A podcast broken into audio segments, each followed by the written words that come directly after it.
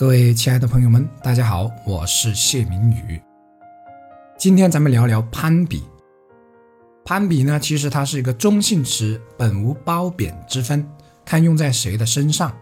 有些人呢，攀比心态对自己产生了正面的积极影响，对改正自我和推动自己起到了作用；而有些人呢，攀比造成了负面的情绪，比如妒忌啦、失落啦、自卑。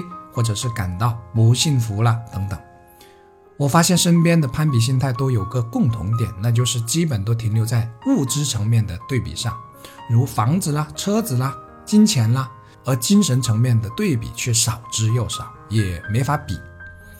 农村人的思想中有一个很重要的内容，就是活的要被人看得起，看得起仿佛成了自己生命中的终极目标，殊不知啊。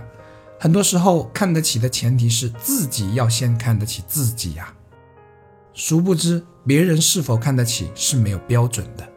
殊不知，别人不小心说的某句话，自己因为所谓的尊严而误判这是对方看不起自己的表现，也因为活在这样的心态下，误会了很多人，也失去了很多。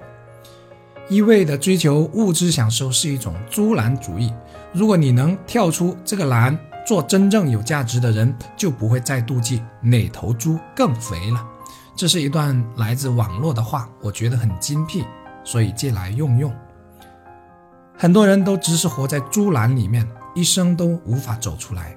罪魁祸首就是心态无法改变，一味的不切实际的拿别人的生活方式来套自己的生活方式，别人有的自己也要有。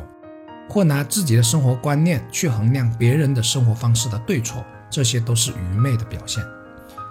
这种肤浅的物质层面的对比，不但影响着自己的人生，更会影响自己后代的思想，导致后代一味的追求物质上的丰富，而忽略了自己的人生价值。如果能将多一些物质攀比转为精神上的攀比，那或许是件了不起的事情。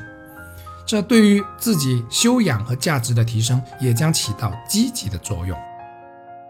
住着千万豪宅，如果没有一个和谐的家庭，整天吵吵闹闹，那比家庭和睦的蜗居显然要更加悲哀。结婚找对象，将房子和车子作为衡量标准，到最后也许会发现，从前那一段一起吃苦的幸福才是最难忘的时光。物质真的很重要吗？当然很重要。但不是唯一重要的东西，因为还有很多东西也很重要，甚至更重要。这也给职场上的我们一个经验，那就是要更多的专注于那些无形的、看不见的部分，比如内在的涵养的提升，而不能一味的只看大家都看得见的表面成绩。